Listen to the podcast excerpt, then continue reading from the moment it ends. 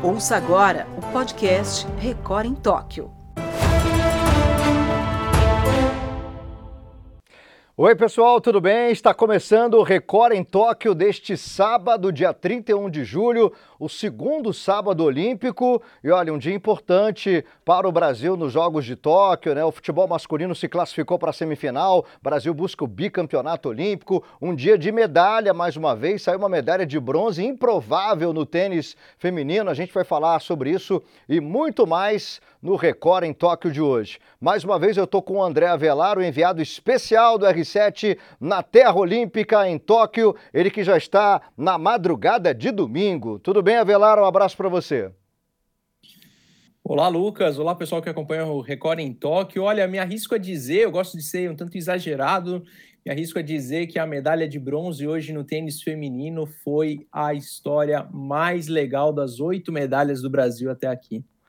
Não, com certeza. A gente vai falar muito das meninas, né? Dessa medalha tão comemorada e tão inesperada. E olha, estou aqui também, o nosso convidado especial de hoje é Otávio Muniz, um cara que eu tive o prazer de conhecer, a honra de trabalhar junto. Para quem não conhece o Tatá, o Tatá é um dos maiores nomes não estou exagerando aqui, viu? Da TV Esportiva Brasileira, grande apresentador, repórter, narrador dos melhores. Trabalhei em duas Olimpíadas com ele, em Londres 2012 e Rio 2016. Sabe tudo sobre esporte olímpico e hoje a gente está tendo a honra de recebê-lo aqui no Record em Tóquio. Tudo bem, Tatá? Um abraço para você. Oi, Lucas. Oi, André. Um abraço. Um abraço a todo mundo que está acompanhando o Record em Tóquio. Puxa, muito legal estar tá aqui, né? Record em Londres, Record em Toronto, Record no Rio, Record em Lima e agora Record em Tóquio. É muito legal rever você, Lucas, e ver o André trabalhando lá em Tóquio. Eu tenho acompanhado o trabalho aqui à distância, da maneira que eu posso. Estou muito feliz de estar aqui e pronto para discutir essa Olimpíada de 2020 e 2021. Legal, Tata. Bom, vou com começar com o André Avelar falando sobre o futebol. Futebol que muita gente desconfiava, futebol feminino acabou não se classificando, o adversário é, parecia, né, teoricamente, o adversário fraco, não foi tão fraco assim, deu trabalho para a seleção brasileira, mas de qualquer maneira, Avelar, o que vale é o seguinte: Brasil ganhou de 1 a 0, poderia ter feito mais. Brasil tem jogado bem no futebol masculino nessa Olimpíada, né, Avelar? Correto, Lucas, concordo com você. É, o Brasil tem jogado mais, e é aquela história né, que o futebol sempre fala: é, o placar não foi o que o resultado, eh, como esse, o placar não foi o que o jogo apresentou, enfim, uma coisa parecida com isso, enfim. É, mas realmente o Brasil criou muitas chances, e foi 1 a 0 só, 1 a 0 magro, é verdade. Porém, é, eu prefiro quando acontece isso do que quando é um jogo mais burocrático. É melhor, é, quando a gente começa a ver as imagens agora, é melhor quando acontece isso, quando o time cria bastante chance, sim. E essa é a quarta vez que o Brasil está na, na semifinal. Acho que tem um cruzamento importante aí contra o México, né? Quarta vez consecutiva que o Brasil está na semifinal. E tem, tem bola para conquistar a medalha de ouro, inclusive, viu? Com certeza. Hoje o Brasil, com o Matheus Cunha, que desencantou nessa Olimpíada, né? Tava precisando fazer um gol, atacante brasileiro. E o Richarlison, né, Tata, continua fazendo a diferença. Ele, inclusive, o passe dele para o gol do Brasil foi, a assistência foi dele. Richarlison, que a gente está vendo aí, é o cara dessa Olimpíada no futebol, você acha, Tata? Sem dúvida, é o cara sim, e ele pediu para jogar a Olimpíada, né? pediu licença do Everton para jogar a Olimpíada, o André tem toda a razão, né? O resultado do jogo não demonstrou que a partida foi, efetivamente, o Brasil poderia ter feito mais gols, fez um belo jogo, graças a Deus o Matheus Cunha está voltando a guardar os seus golzinhos, que é super importante. Eu, antes da Olimpíada, Lucas, discutindo com, com todo mundo, achava que por conta da falta do Neymar a gente ia sofrer um pouquinho, mas acho que a gente tem sofrido até pouco em relação ao que eu imaginava. Eu não imaginava o Brasil favorito à medalha de ouro, agora é uma outra situação, mas enfim, o que se apresenta aí na frente é que é complicado, né? Hoje, aqui, para me preparar para o Record em Tóquio, eu estava lembrando da sua narração, né? Nós entramos como absoluto favorito em 2012, é você que transmitiu o jogo, inclusive pela Record, e, e o Oscar Cardoso acabou com a gente em cinco minutos, né? Então, o México é muito perigoso, muito perigoso, uma seleção que arrisca sempre muito contra o Brasil. Eu não tenho a convicção de que nós vamos à final. Se a gente for à final, não tenho convicção que será contra a Espanha. Acho que o Japão tem que ser visto e pensado. É, Para quem gosta de detalhes históricos, Essa seleção japonesa ganhou da gente na estreia da Olimpíada de 96, quando o nosso time era infinitamente melhor do que esse aí. Tinha Rivaldo, tinha Juninho.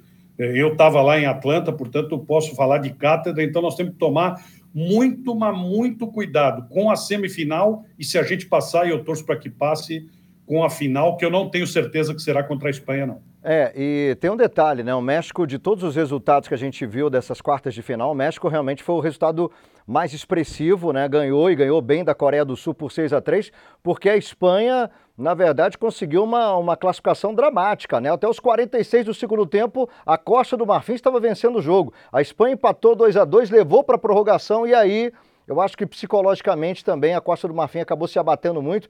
Enfim, você também acredita, Avelar, assim como o Tatá, que o Brasil vai ter muitas dificuldades contra o México e pode não pegar a Espanha na final? Eu acredito que mais que não pode pegar a Espanha na final, pelo que eu tenho visto do Japão e da empolgação japonesa por aqui. A gente vem falando, falando do Kobo, camisa 7, que é muito bom jogador.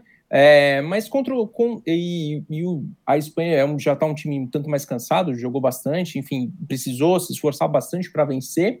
Agora, Brasil e México, eu, eu, eu concordo com o Tatá, sim, que tem, tem esse, esse, esse lado histórico que o México gosta de arriscar contra a gente, isso, isso é verdade, isso é bastante verdade, mas assim, narração de 2012 à parte, problemas de pé gelado à parte, estou com dois, dois grandes nomes. Não sou pé Duas grandes vozes aqui.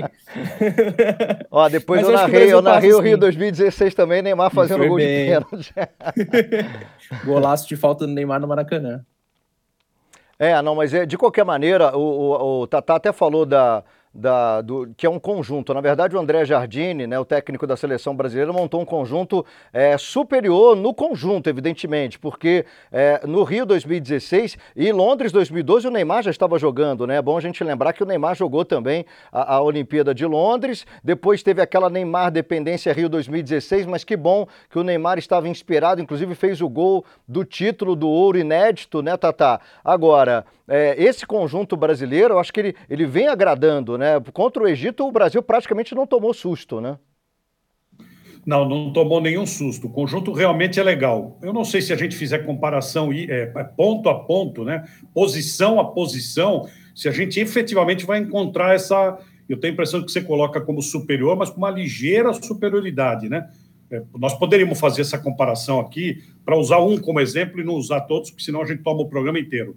Não acho, por exemplo, que o goleiro é melhor do que o goleiro de 16. Eu não acho o Santos melhor que o Everton, em ah, hipótese dúvida, nenhuma. Acho dúvida, o Everton melhor dúvida. goleiro. E acho que o Neymar faz uma diferença monstruosa, gigantesca, porque o Neymar seria a cereja do bolo. Mas, enfim, o Neymar não está aí, não adianta falar dele, o que ele tinha que fazer, ele já fez, e quero aqui defendê-lo, Lucas, diante do André, que é, vai ser acusado por mim de injúria infâmia e difamação, que você não é pé gelado nenhum. Você fez prata em 12 e depois fez ouro em 16, quando não tem nada de pé gelado. O tá pé bom. gelado é o Oscar Cardoso, que não tinha que aparecer naquele jogo de 2012. Em 10 minutos o cara acabou com a partida Verdade. e nós perdemos a referência em Londres. E o Verdade. lateral direito também, né? Que também não precisava falhar tudo que falhou, né?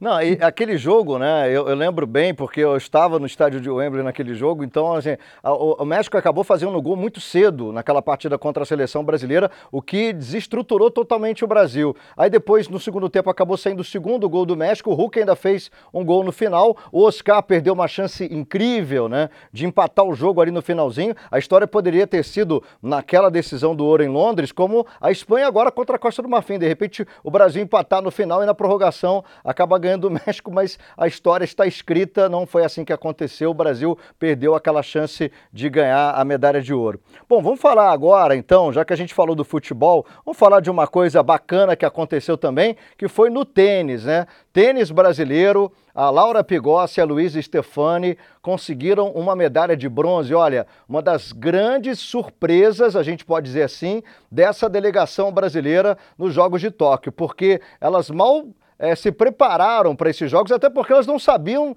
é, se estariam é, em Tóquio ou não. Inclusive, a própria Laura Pigossi disse que nem sabia que ela estava inscrita para tentar participar ainda dos Jogos de Tóquio. Então, essa medalha, né, Avelar, tem que ser muito comemorada. muito, muito comemorada realmente. É, e no começo do programa eu cheguei a dizer que é uma das histórias mais legais das oito, oito medalhas que o Brasil tem, né? Até agora aqui em Tóquio. É, porque, assim, uma coisa é a gente pensar, poxa, será que a Raíssa Leal vai ganhar uma medalha?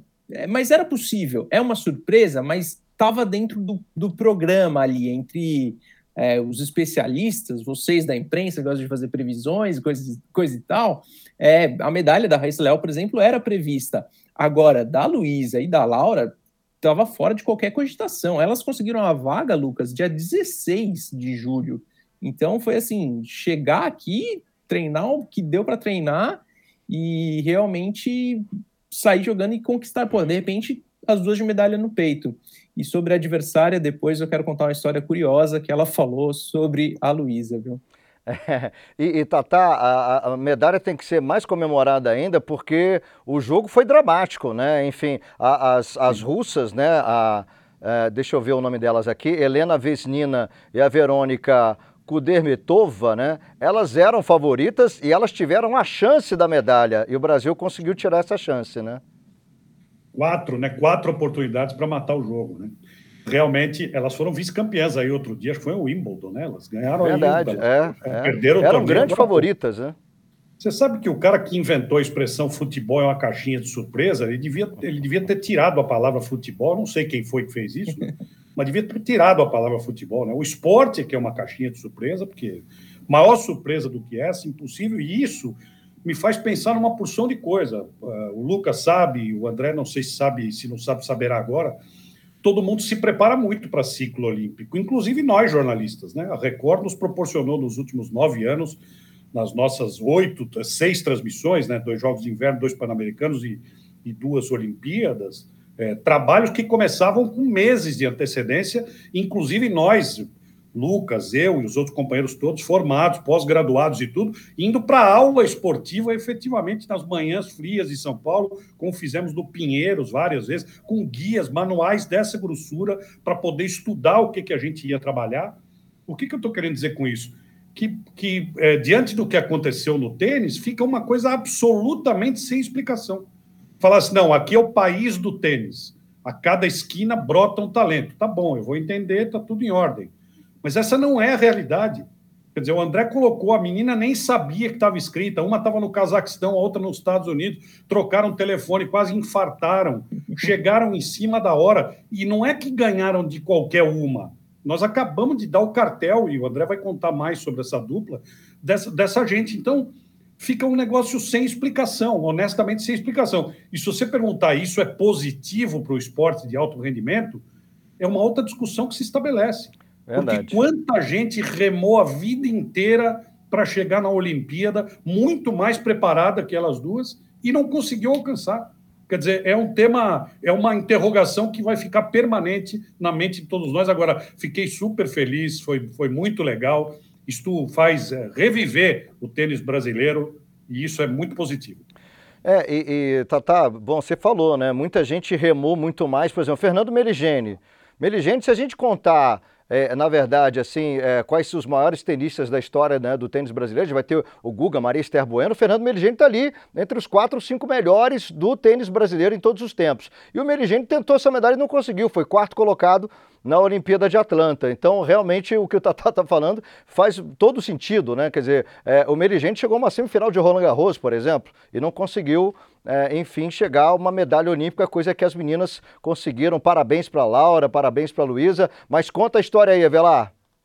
A história, Lucas, é até curioso, assim, porque a Helena, quando passou ali na, na sala de entrevistas, uma cara um tanto marrenta, eu diria, um tanto quanto antipática, disse assim: Olha, eu conheço a Luísa, a, a Stephanie, né? É, mas a, a, segunda menina, a segunda garota lá do Brasil, que é a Laura Pigossi, eu nunca ouvi falar. Bom, prazer, né? Laura Pigossi, medalhista olímpica, medalhista de bronze aqui em Tóquio. Pois é, e salvando quatro match points, né? Para você ver como é que as coisas mudam e a história do jogo mudou completamente. E, e Tatá, quando a gente fala que, olha as meninas aí, que, que foto bacana, né? Junto com a. a tava, tava 9 a 6, né? Para as russas no super tie break, elas viraram para 11 a 9. Quer dizer, realmente estava 9 a 5, perdão. Elas fizeram seis pontos seguidos. Sensacional o super tie-break, o final do super tie-break das brasileiras. E quando a gente fala, Tata, que tenistas muito mais bem preparados ficaram sem medalha, sabe quem ficou sem medalha, Tata? Novak Djokovic, passou em branco na Olimpíada de Tóquio, rapaz. Inclusive, desistiu de disputar o torneio de duplas mistas, né? É, para você ver o, o quanto impressionante é o feito dessas duas meninas, né? Nós não estamos falando do Zé Mané aqui, que joga tênis comigo aqui no clube. Nós estamos falando do Novak Djokovic. E ainda não foi disputar o outro jogo, né? Teve WO, desistiu. Inclusive no Twitter estava muito legal aqui, porque eu estou acompanhando toda a discussão do mundo inteiro, né? E teve um colega que perguntou: escuta, ele sempre foi marrento desse jeito? Ou é dessa parte a hoje que aconteceu isso?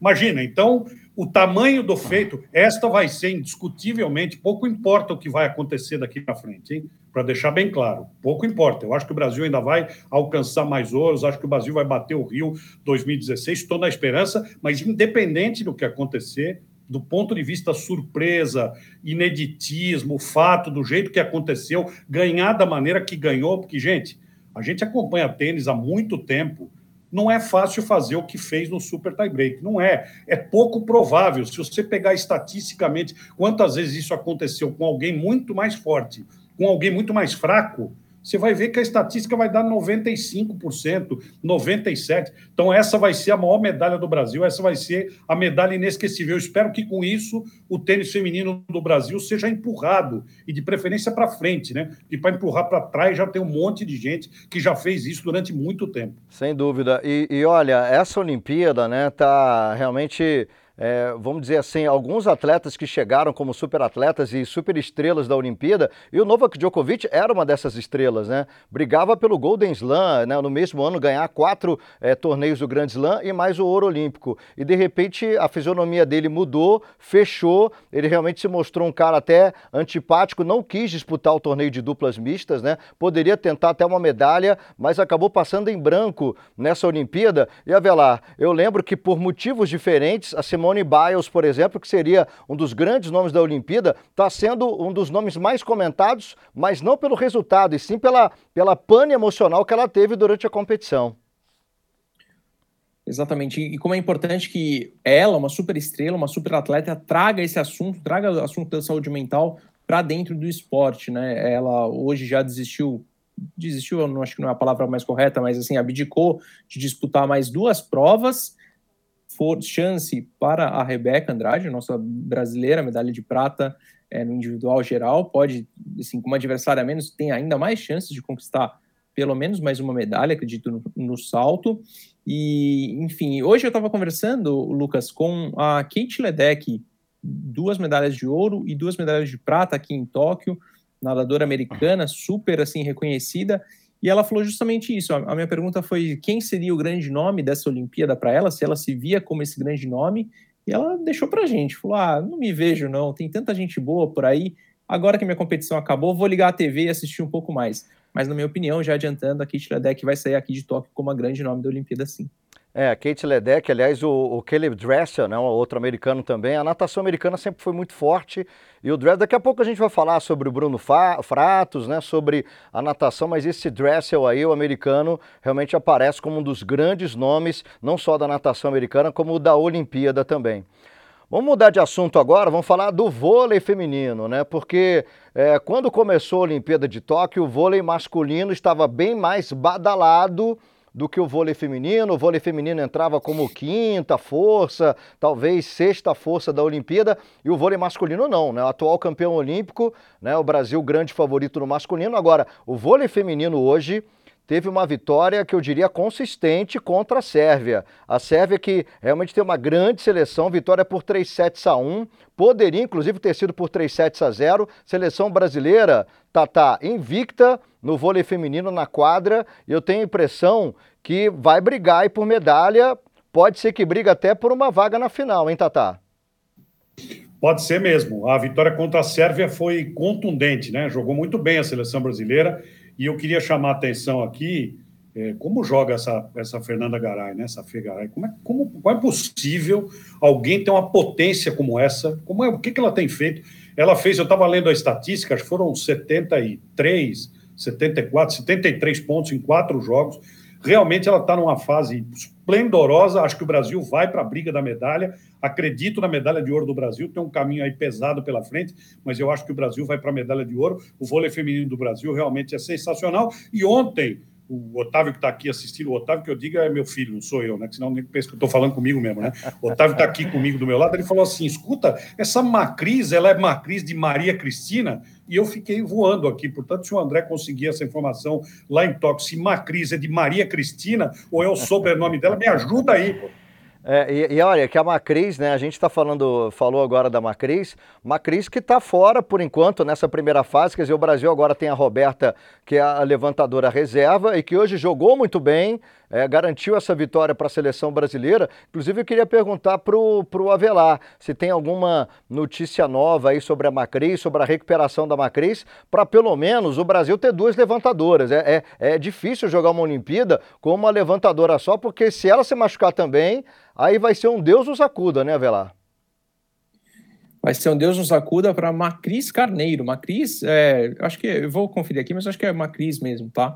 É, sim, a gente tem conversado com o COB todos os dias, nós, nós jornalistas aqui em Tóquio, questionando, e aí, qual, como que é a da Macris, né? Que, que, que ela está fazendo, vai se recuperar?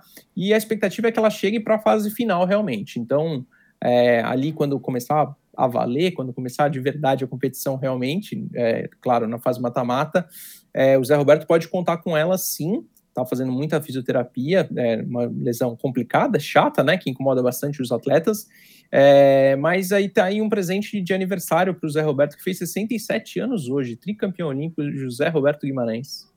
Verdade, pode ser tetracampeão. Parabéns para o nosso grande Zé Roberto Guimarães, um dos maiores nomes né, do voleibol mundial. É, para mim, é o maior treinador que já apareceu no voleibol brasileiro. Com todo respeito que o Bernardinho merece, eu acho que o Zé Roberto, pela história que tem também, é, é, eu acho que ele fica até um pouquinho na frente. Mas deixa eu falar um pouquinho só do torneio feminino, como é que tá. O Brasil ganhou da Sérvia, assumiu a primeira colocação. A Sérvia vem em segundo no grupo do Brasil. No outro grupo, Itália né, e, e, o Comitê Olímpico Russo ali brigando pela liderança. E olha, Tata, a China, né, atual campeã olímpica, que eliminou o Brasil, inclusive na Rio 2016, China fora, surpresa acontecendo também, a China eliminada já na primeira fase do vôlei feminino. As surpresas não acontecem só no tênis, né, Tata?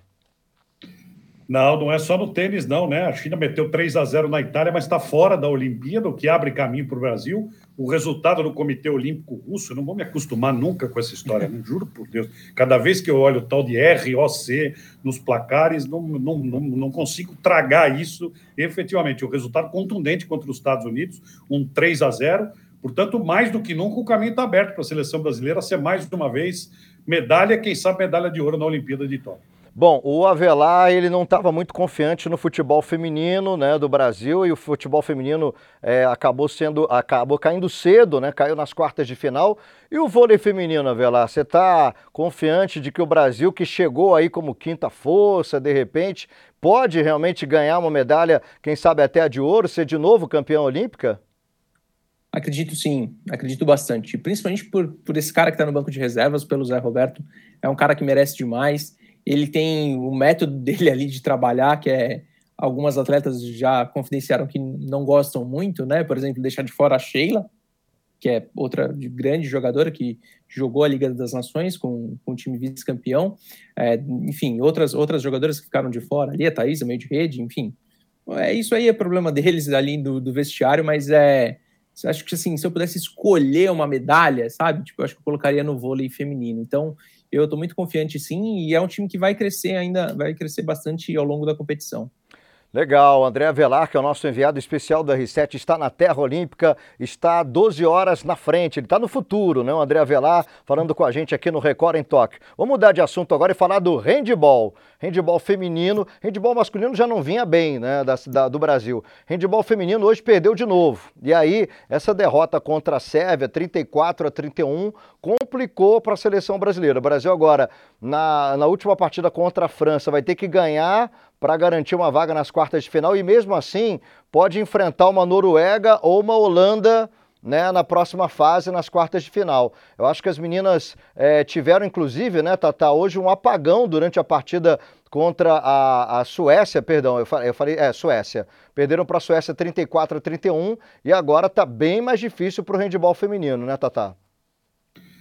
É, o que aconteceu, a gente, eu aprendi a amar handball é, na, na, na, convivência olímpica com os companheiros da Record, principalmente com o Márcio de Castro, que é o nosso coordenador geral olímpico. Né? O Márcio tem uma paixão por handball, mas o que aconteceu no jogo, eu não sou lá um grande especialista em handball, até gosto de narrar, eu tenho lá uma, uma, maneira toda própria de narrar gols no handball, mas o que aconteceu no jogo contra a Suécia foi a mesma coisa que aconteceu no jogo contra a Espanha, né? É o tal do apagão que você falou. Se eu não me engano, salvo melhor estatística, ficou 10 ou 11 minutos sem fazer um gol. Isso não existe no jogo de handball. Não existe. Então, deu um apagão completo na seleção brasileira. Vai ter a França, que é sempre um desespero pela frente, a França também precisando ganhar o jogo. E o que se apresenta no cruzamento, se passar, é muito difícil. Lamentavelmente, a situação do handball o handball brasileiro está por um fio na Olimpíada, para a tristeza de todos nós, Lucas. É, e o handball feminino que já foi campeão mundial, né? Lembrando com uma grande surpresa, né, em 2013, inclusive o handball feminino do Brasil é o atual campeão pan-americano, né? Em Lima, 2019, foi campeão. Eu acho que é, é, tá, tá vivendo, né, Avelar, uma, uma espécie de transição agora, está renovando a equipe, mas essa renovação pode ser que dê frutos mais para frente um pouquinho, né, Avelar? Esse era o meu maior medo, tá, Lucas? Medo de que realmente é, a renovação fosse bastante penosa daquele time do Mundial de 2013. A gente, poxa, conheceu aí, foi apresentado a grandes jogadoras é, que, poxa, é, reintroduziram, introduziram, reintroduziram o handball na cultura esportiva do, do brasileiro, é, mas esses resultados ainda demoraram tanto a chegar e não, não vai ser nesse ciclo olímpico, tá? Então a gente vai ter que esperar aí mais três anos agora, até Paris 2024, para ver um resultado legal do handball, tá? Bom, do handball a gente vai passar para o judô agora, né? O judô que acabou ficando na sétima posição na competição por equipes. O seguinte, o judô por equipes entrou direto nas quartas de final. E aí perdeu para a Holanda nas quartas de final. Foi para a repescagem, perdeu para Israel. Então foram duas derrotas na competição por equipes mistas, né, no judô, que é uma novidade aí olímpica, e o Brasil acabou terminando, né, a competição com duas medalhas de bronze, uma da Mayra Guiar e a outra com, até foi uma surpresa com o Daniel Cargnin. E eu queria saber do Tatá o seguinte, te decepcionou o judô em Tóquio, o judô brasileiro em Tóquio, hein, Tatá?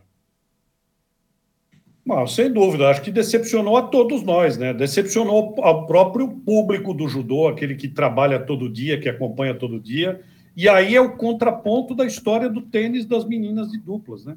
Quer dizer, nós que esperávamos tudo do judô, como sempre acontece em toda a Olimpíada, e eu me lembro aqui quais foram os pilares, as bases das nossas transmissões nos últimos dois Jogos Olímpicos e dois Jogos Pan-Americanos, e o judô era a chave das nossas transmissões. Você lembra disso, Lucas? De repente aconteceu um troço como esse, é inexplicável, inacreditável com quem tem apoio, patrocínio, trabalho.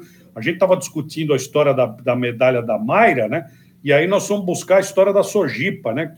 Que, que eu vi, inclusive, uma matéria, a molecadinha treinando no tatame, a foto de todo mundo da Sojipa no fundo, um clube que tem, salvo o melhor acerto aí de idade, 153 anos de história, né? A Sojipa, que é a Sociedade Alemã de, de Esportes lá no Rio Grande do Sul, foi fundada em 1867 ou 57, quer dizer, um negócio absurdamente antigo, trabalhado com apoio, Brasil com medalhas historicamente desde o Aurélio Miguel em 1988. Não sei o que aconteceu, não sei se virou o fio, se a preparação não foi o que a gente esperava, se houve mudança na comissão técnica, se houve mudança na direção da confederação que alterou de alguma forma, se os nossos talentos não eram o que a gente imaginava, se os mais velhos não conseguem mais trabalhar, enfim, como faziam, mas foi uma, foi uma grande decepção, com certeza. Sem dúvida. Bom, é, o judô ficou aí pelo caminho. Vamos falar um pouquinho da vela agora, né? A vela, né, Avelar, que agora tem a Martine Grael e a Caiana Kunz com grandes chances de conquistar o bicampeonato olímpico. Aliás, é, tirando o Robert Scheidt, que também tem chance de medalha, está ali na sexta colocação, acho que a Martini e, e a Caena realmente são os grandes nomes aí da vela para conquistarem mais uma medalha para o Brasil, hein, Avelar?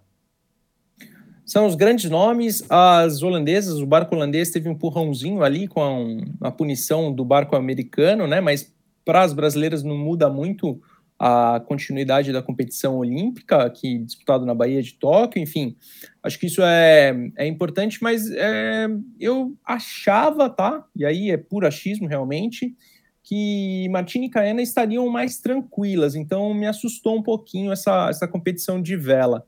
É, a gente estava falando há pouco do judô, o judô que voltou a ser, né, com as duas medalhas, o, o país com mais, com maior número de, o esporte com maior número de medalhas para o Brasil, é, superando o vôlei, está 24 a 23. E a vela é o terceiro maior esporte brasileiro com o maior número de medalhas, sim, 18 medalhas.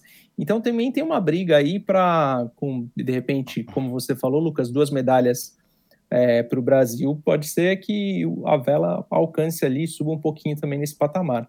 É, a situação das meninas está bem parecida com a situação do, da Rio 2016. Aliás, falar em Rio 2016, dos grandes momentos da Olimpíada do Rio, foi exatamente essa medalha de ouro né, da Martini e da Caena.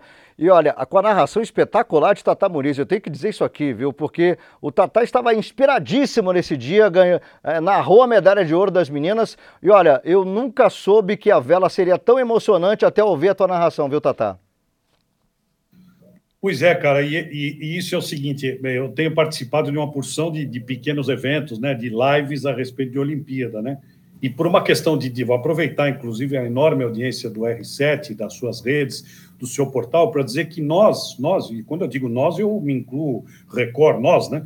Nós não podemos exibir isso em lugar nenhum, né? Nós não podemos exibir isso, nós não, nós não temos como reexibir isso na televisão, nós não podemos colocar nas redes sociais, nem nas privadas, porque o direito não nos pertence, ele nos pertencia como televisão na época e depois ele é recolhido. Mas realmente aquilo que aconteceu, eu, eu dou graças a Deus a vocês todos, né, que me receberam de braços abertos na Record, aos nossos chefes da oportunidade, dois ainda estão aí, né, que é o caso do Grego e do Márcio de Castro, a colaboração de todos os colegas, sem vocês não seria possível, mas aquela, Lucas, já que você tocou no assunto, por incrível que pareça, eu tenho 44 anos de carreira de jornalista esportivo entre repórter e narrador. Eu comecei em 1977.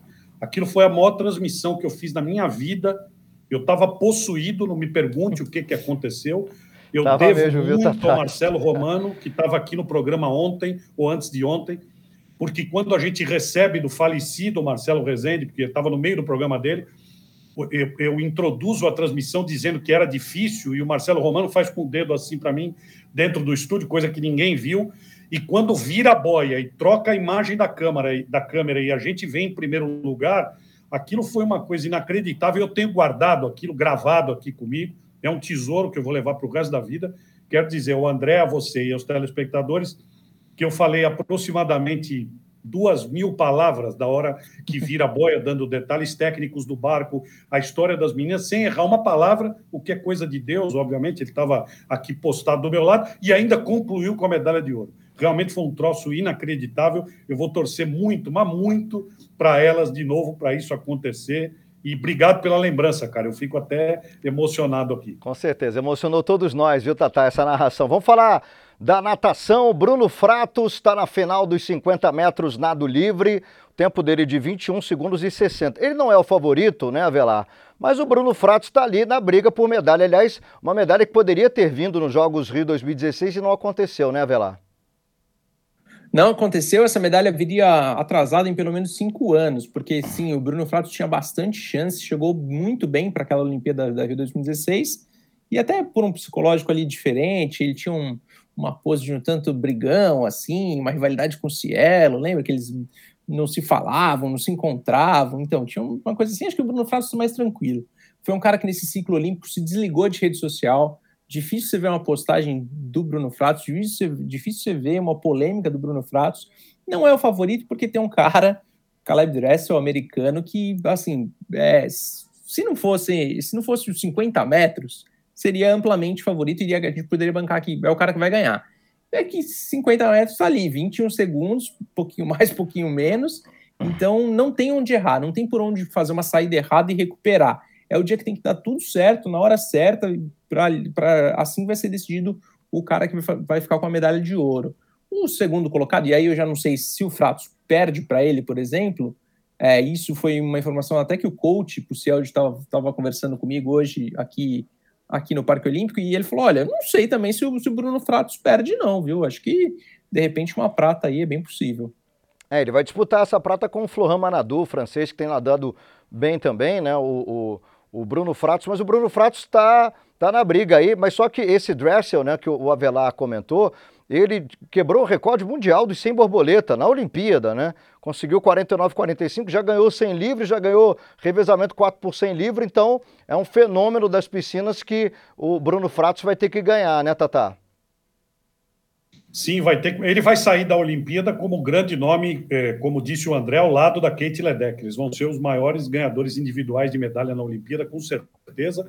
É, eu, eu vou, é, na verdade, vou ter, vou fazer algumas torcidas, né? Eu não sei se vão ser possíveis as minhas torcidas, mas a primeira torcida é para ver o Bruno Fratos no pódio. Sei que é difícil, é muito difícil, mas quem sabe escapa ali uma prata, quem sabe um bronze, chegando ali com a, com a, a na frente, enfim. Mas vou torcer principalmente para o Caleb Dressel não bater o recorde do Cezão, né? Para não deixar. O André falou aí, ah, quem sabe 21 e pouquinho, baixa para 20. Não, não baixa para 20 nada. Ganha lá sua medalha de ouro, faz lá 21-0, 21-1, deixa o recorde do Cezão estabelecido lá e vou torcer muito para o Fratos, para a natação brasileira. Mais uma vez, né? Lembrando de você, né, Lucas? Outro dia estava aqui mexendo nos arquivos. Eu sou reminiscência esportiva puro, né, cara? Eu adoro isso. Estava mexendo aqui, Lucas e, e, o nosso Xuxa fazendo natação. Cara, que, que saudade, que saudade, que saudade, de verdade. Sensacional, com certeza, grandes momentos do esporte olímpico, né?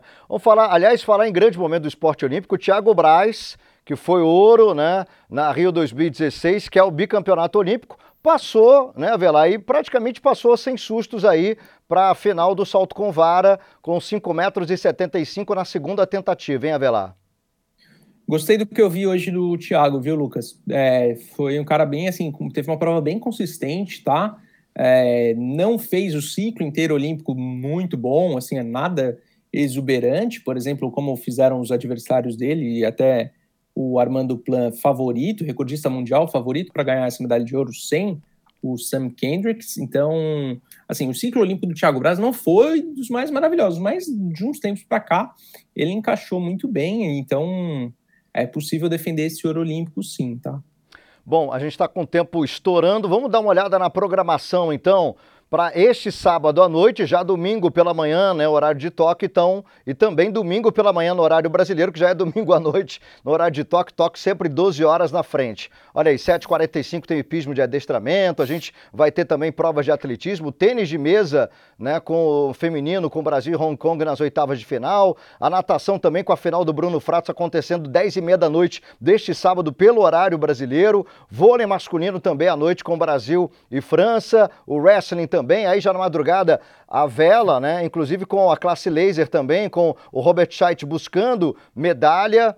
E a gente vai ter o vôlei de praia feminino, as oitavas de final já, aí fase mata-mata com a Agatha e Duda às 5 da manhã. E a ginástica artística, hein? A final do salto, Rebeca Andrade, aí com grandes chances de medalha, quem sabe até de ouro. O Avelar tocou nesse assunto aí da Rebeca, a gente vai ficar na torcida por ela. Depois o boxe masculino, handball masculino com Brasil e Alemanha e os 400 metros com barreiras, o masculino, o Alisson dos Santos, às 9h15 da manhã, já na semifinal, buscando uma vaga para a final. Ele que tem grandes chances de medalha. Falar em medalha, vamos dar uma olhada no quadro de medalhas da competição até agora, né? A China vem na primeira colocação, são 21 medalhas de ouro para a China, 46 do total. Depois o Japão, os Estados Unidos continuam lá na terceira colocação, né? Então vamos ver o que vai acontecer. O Brasil está na 19 colocação, aliás, 21 colocação, uma medalha de ouro, três de prata e quatro medalhas de bronze, oito no total. André Avelar, meu amigo, é, vai descansar agora, porque já é madrugada aí. Você sempre, quando termina o Record em Toque, é hora de você dormir, né? É, a cama aqui atrás está prontinha, viu? Saindo daqui, ó, já deito. Valeu. Legal, obrigado André Avelar. Tata Muniz, foi um grande prazer mais uma vez conversar com amigo e ter essa experiência né, que a gente teve junto, é, trabalhando junto na Record, também na R7. Valeu, é sempre muito bom ouvi-lo e vê-lo tão bem, viu, Tata? Eu é, eu é que agradeço é, o, o, convite e um abraço para o André, bom sono lá em Tóquio, um abraço para você, Lucas, saudade de todos os companheiros e continuo aqui firme e forte acompanhando os Jogos Olímpicos, tem muito mais pela frente, vamos torcer pelo nosso Brasilzão. Me perdoe aí pelas reminiscências esportivas, mas é bom a gente lembrar, senão a molecada que está assistindo não lembra disso. Nós precisamos fazer ficar ativa a memória, Lucas. Com certeza. Obrigado, Tatá. E olha, a edição de hoje do Record em Tóquio, assim que terminar, vai ficar disponível né, no formato podcast também no portal R7. Amanhã tem mais. Forte abraço e amanhã a gente se vê. Você ouviu o podcast Record em Tóquio.